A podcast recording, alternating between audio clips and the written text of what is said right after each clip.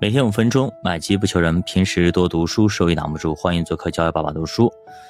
前两天那个千股跌停啊，这个词我在我就二零一五年那时候刚刚接触股市的时候，那次暴跌的时候啊，是听说过啊，也见过千股跌停。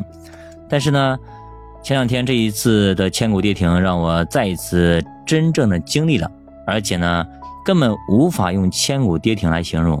因为它将近三千家、三千只股票跌停啊，啊，那个吓死人了啊！你打开那个盘面，我的自选股里边啊，天呐，一塌糊涂啊！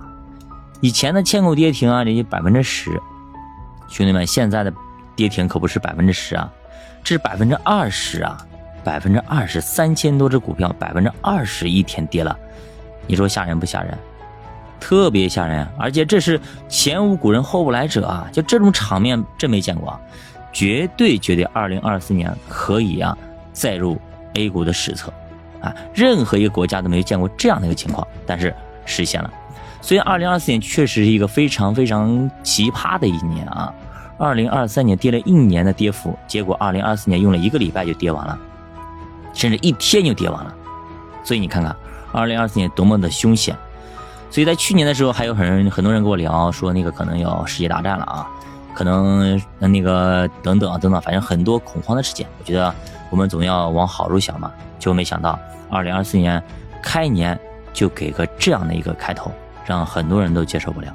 二零二三年最后一个交易日啊，红红火火，大家都很开心，连续两天拉呀，一下子拉到两千八百点以上，很开心。那没想到，嘿，这只是为了啊冲业绩。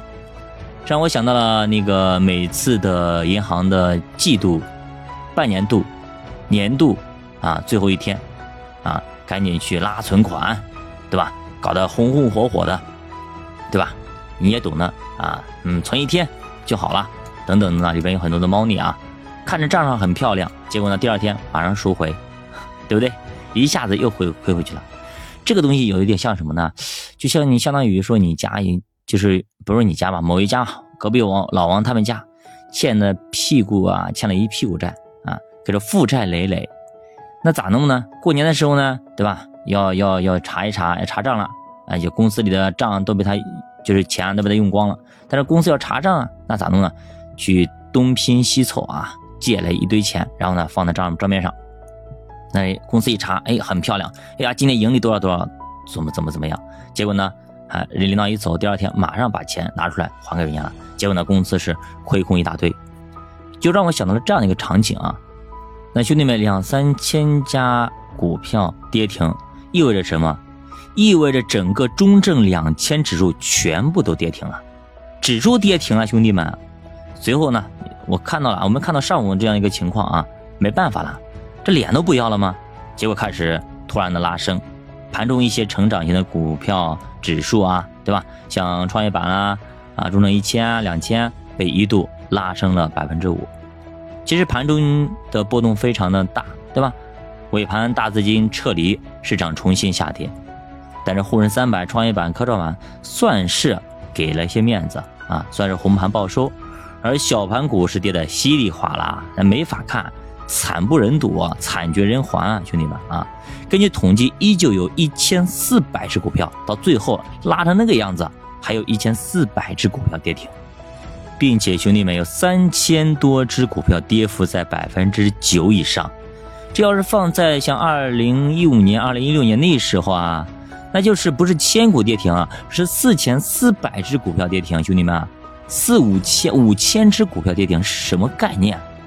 所以惨烈程度远远超过我们当年的二零一五年、二零一六年那个时期啊，那比那个时候惨多了，兄弟们。那么有人问了，为啥？为什么会就现在这个位置为什么会出现这种情况？已经严重超出了市场的正常的波动范围。事出苦怪必有妖，那肯定是遭遇到了爆仓，到底是两融？爆仓了，还是质押平仓线爆了？证监会给了紧急的回应。首先，下午开盘之前，监管表示要采取有力措施防范股票质押风险，目前还低于预警，也就是说远低于平仓线。在预警线之下，银行和券商等机构也有相应的预警案和保护性措施，不会导致强平。也就强平这一块没事儿。那从沪深两市来看啊，那么今年以来股票质押违约强平金额合计量也没多少，占市场日成交额的比重非常非常小。而且一般情况下，大股东都会补充质押。今年以来，大股东补充质押是一百零六单。相比于说去年有明显增加，另外从风险的总体来看，相对于二零一八年已经大为降低，从百分之十点五一直接降到了百分之三点三八，质押融资余额由二点六万亿降到了一点五九万亿，上市公司第一大股东质押比例超过百分之八十的数量由七百零二家降为了二百二十七家，所以从今年以来来看，质押规模相比于去年啊。就是没有提升，还有所下降。简单来说，这块风险市场想大了，没有市场想象那么大，而且到目前为止没有出现风险日线，也就不是这一块出的事儿。其次是晚上对于融资盘爆仓也做出了回应，全市场平均维持担保比例是百分之二百二十六，相比如去年或者年初来说都有所下降，最低维持担保比例啊平仓线。通常是百分之一百三。从实际平仓数据来看，一月份以来全市场累计平仓金额是九亿，占融资规模的万分之六。而且标的和投资者都高度分散，整体风险还是可控的。最近融资余额大幅下降，主要是投资者主动卖出股票归还融资所导致的，就大家不玩了，全卖了。而且还要求券商现在要延长追保时间，动态下调平仓线。维持弹性，降低平仓风险，对吧？他很想说不是融资盘造成的，那他俩都不是，那是咋咋回事啊？但是这回恰恰回应了，坐实了融资盘爆仓，对吧？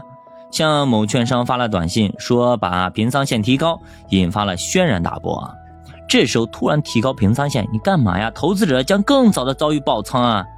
所以说这玩意儿真的是啊。有些人啊，脑子被被驴踢了，而实际业务当中啊，其实也出现了这种情况。券商现在的考核指标保证金比例是百分之一百五，低于一百五就要给你打电话，哎，赶紧追加追加追加！我靠，我还没到平仓呢，你你给我追加，什么意思啊？所以虽然融资盘整体平仓才九亿，但是呢，这是一月份的数据，对吧？最近两天应该发生了重大的变化。第二。投资者被要求被迫主动平仓，可能占比是比较大的。我还没到平仓线呢，你都把我踢出局了，有意思吗？对吧？本来我这钱还能，比如说我这个钱我买的币吧，游戏币，我还可以玩个一天。结果半天光玩半天，好，你让我再再买一个亿，不然的话不让你玩，把我提前出局了。我手里还有筹码呢，让我让我提前出局了。有这么玩的吗不带，临时改规则啊，对吧？其实没有统计中的还有很多很多啊，其实我们就看融资余额这个指标就可以看好了，对吧？像最近它疯狂的下跌啊，对吧？七千五百五十亿，就直接前一天还对吧？一万多亿的，它蹭蹭蹭往下降，说明融资盘爆了呀！甭管是被动的还是主动的，已经是不争的事实了，对不对？那么除了融资盘爆爆了之后，还有其他的东西吗？好。其实，第一财经也发出消息说，多家的 DMA 私募，也就是走所谓的对冲加杠杆的量化的一些基金和机构，接到通知是限制卖出，这就坐实了之前的小微盘崩盘，是这些量化机构卖出多头现货所导致的。之前我们也提到过这种情况啊，像融券和做空被限制之后，这些对冲的策略将无以为继，全部都稀里哗啦无效了。你的策略无效了，你买的这些私募，它以前是靠对冲做的，现在无效了，不让你做对空了，所以为了降低损失，他们只能够清空自己的多头现货仓位，所以就发生了小盘股上面的踩踏事件，所以现在是被限制卖出，说明踩踏还在继续，而且尚未结束。到底能踩成什么样子？有多少人会因此丧命？咱们不知道。好，事出古怪必有妖。对吧？这件事情既然出来了，肯定是有啊某些啊必有什么，必有奸贼要害朕，必有小人要害朕。好，确实有坏人，被我言中了，因为大家猜对了，确实有坏人。谁啊？被揪出来几个？我前两天也聊过这这几个人。那他几个到底是真的就他几个，还是他们只是替罪羊而已呀？对吧？披露了三个，那到底是三十个、三百个，还是三千个、三万个？咱不知道。好，他仨，对吧？说有人操控了一百多个股票做空，非法获利，啊，还有人故意打压股价，低位吸筹，还有一天造成天地板拉上去，然后直接卖天地板行情等等等等，也有人在股指期货上虚假报单。诱骗其他投资者进去，啊，对吧？我不管他们仨到底是啊把牢底给坐穿，还是咋样，还是罚多少钱，咱不管。我也不管他挣那几个亿怎么样怎么样，我只想咋办？要不要救了 A 股？怎么现在什么东西都冒出来了呀？什么融资券爆单，什么对冲爆仓，什么什么什么坏人是在搞搞七搞八，早干嘛去了呀？本来不是一片祥和的吗？怎么现在哪里都有事情呢？就跟公司查账一样的，公司呀办账面漂亮的不得了，今年呃盈利一年年化利润都百分之二十多啊，一片喜人。怎么刚过个年，二零二四年刚过几天，哎呦，这个不是这里亏空就那里债要不回来，这里这怎么怎么样啊？公司一塌糊涂，要生产资料没钱，车间里电费都不交不起了，我不知道为啥呀。不是本来挺好的吗？年利润百分之二十多，怎么突然过了两天就就就电费都交不起了呢？好，我不明白，对吧？还有很多人其实发现，那么一天 ETF 的成交换手率达到百分之一百五，我靠，那中证一千 ETF 换手率百分之一百五是什么概念啊？对吧？从来没出现过这种情况啊！ETF 换手率这么高，信息哪里去了？都没人敢摸呀！全部在做短线，而且很短、很极短的短线，兄弟们，对吧？为啥呀？因为大资金啊开始转向中小盘了呗。第二，有人把手上的股票兑换成 ETF 呗，拿到场内去卖，很多人开始担心，这根本就卖不完呀，黑压压太多了呀。这其实恰恰是一种锁定筹码的方式，啥意思？可能很多人听不懂啊，相当于把股票装到了 ETF 的框里边。有利于长期资金买入，并且让它一把锁定，这样外面活跃的筹码就会越来越少，融券做空的压力也就越来越小。而在股指期货上面，现在的中小盘的基差巨大，有个将近二十个点，一些长期稳定资金也会进来锁定这个基差，吃稳定的固定收益。所以在爆仓和 DMA 踩踏之后，瞬间打穿了一些点位。制造了恐慌，很快指数就恢复稳定，啊，由于上面筹码出清，所以未来，那有些人说很快，但是我觉得啊，咱们走一步看一步啊，我并没没有那么乐观，所以说，总之现在市场是非常的不正常啊，整个人就是 ICU 和蹦迪来回蹦啊，确实为了救市改变了很多的逻辑，而这些逻辑的改变又制造了新的问题，从而引发了多头踩踏，造成了。活久见的下跌，没见过这种下跌，可能还会延续啊！到底能不能延续到年后，咱不知道啊！我不知道，你不知道，大家都不知道，怎么回事？咋回事？啊！到底现在是底部了吗？还是怎样？反正我个人的观点啊。曾经在三千三百点的时候说啊，三千点保卫战，现在的三千点相当于说二零一八年的二两千六百点啊，怎么怎么样了，对吧？是绝对跌不破的，怎么怎么样的？结果呢，跌破了。有两千九百点绝对是再怎么着打脸的位置啊，什么什么保卫战啊，什么怎么样的？结果呢，跌破了。还有人说，哎呀，两千八百点绝对不能破，这个是呃，这是我们的最后一块遮羞布，怎么怎么样？结果呢，跌破了。就后来说，哎呀，这个两千八百点一定要扛住，两千七百点绝对到不了，怎么样？啊，绝对到不了。结果呢，一下子咔啦，马上到两千六了。我在三千三百点的时候我就预言过，我说这这玩意这样下跌下去，这不要脸了呀，对吧？去年的时候我说这直接我就看两千六了，我说这朝着两千忽或晃晃悠悠，A 股朝着晃晃悠悠，当时写了一篇文章啊，朝着两千六去呢。结果呢，还真被我言中了。我当时都不相信它可能跌到两千六啊，两千二零一八年那个什么样子，那个什么行情，它两千六都没碰到，结果呢，下一今年这一这刚开年，好就碰两千六去了，哈，我不知道它的底线在哪里啊，就相当于说咱们国足啊，男足没有底线一样的，对不对？这输完日本，输韩国，输完韩国，输什么？新加坡是是一堆啊，输柬埔寨，输新西兰，那是新西兰去了。而旁边所有的都能输了啊，越南对吧？都能输了，那我就真不知道他的底线在哪里啊？他没有底线啊。那你跟一个没有底线的人在做生意，在合作，在 battle，你觉得你能够 battle 他他吗？能 battle 过吗？对吧？就硬的怕横的，横的怕不要命的。你对面的那个是没有底线的，给你玩命的，你咋弄？这让我想到了那个过年的时候的杀猪啊，养了一年了，啊，终于要宰了。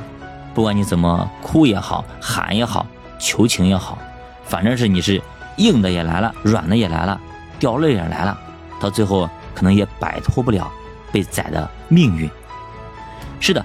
这一年过来呢，它从小到大啊，开始长肉长肉，啊，它长肉的时候呢，确实啊，东家呢是赚钱，但赚钱的钱呢在哪里？在猪身上。那到一年过年了嘛，那要宰了，宰猪的过程呢，其实肉在哪里呢？溢出的能在哪里呢？就在东家的手里。所以，真的磨刀霍霍向猪羊啊，曾经长的肉，一点儿。都不让你自己留着，全都得吐出来。不仅你长得吐出来，把你原本所有的也要吐出来，太狠了，太狠了。我们回顾一下二零二三年的最后两个交易日，对吧？很疯狂，一下子咔嚓一下，两千九百点拉上去了，快，是不是很漂亮？原来拉盘这么简单，让我们畅想着二零二四年开年还有一年时间呢。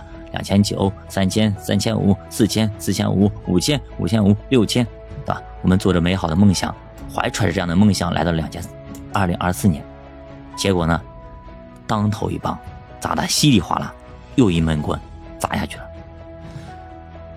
我就是突然想到了啊，就是每一次的上涨都是为了更好的下跌，这个形容。过去的这些行情是不是特别特别形象呢？所以反了，整个世道反了，所以 A 股绝对是全球市场上的一个一朵奇葩啊，一朵奇葩的存在。九八读书陪你一起慢慢变富，咱们下期再见。大家与对于投资啊，对于理财，对于呃读书啊，有一些心得和体会，欢迎大家私信主播或者在节目下方留言。再见。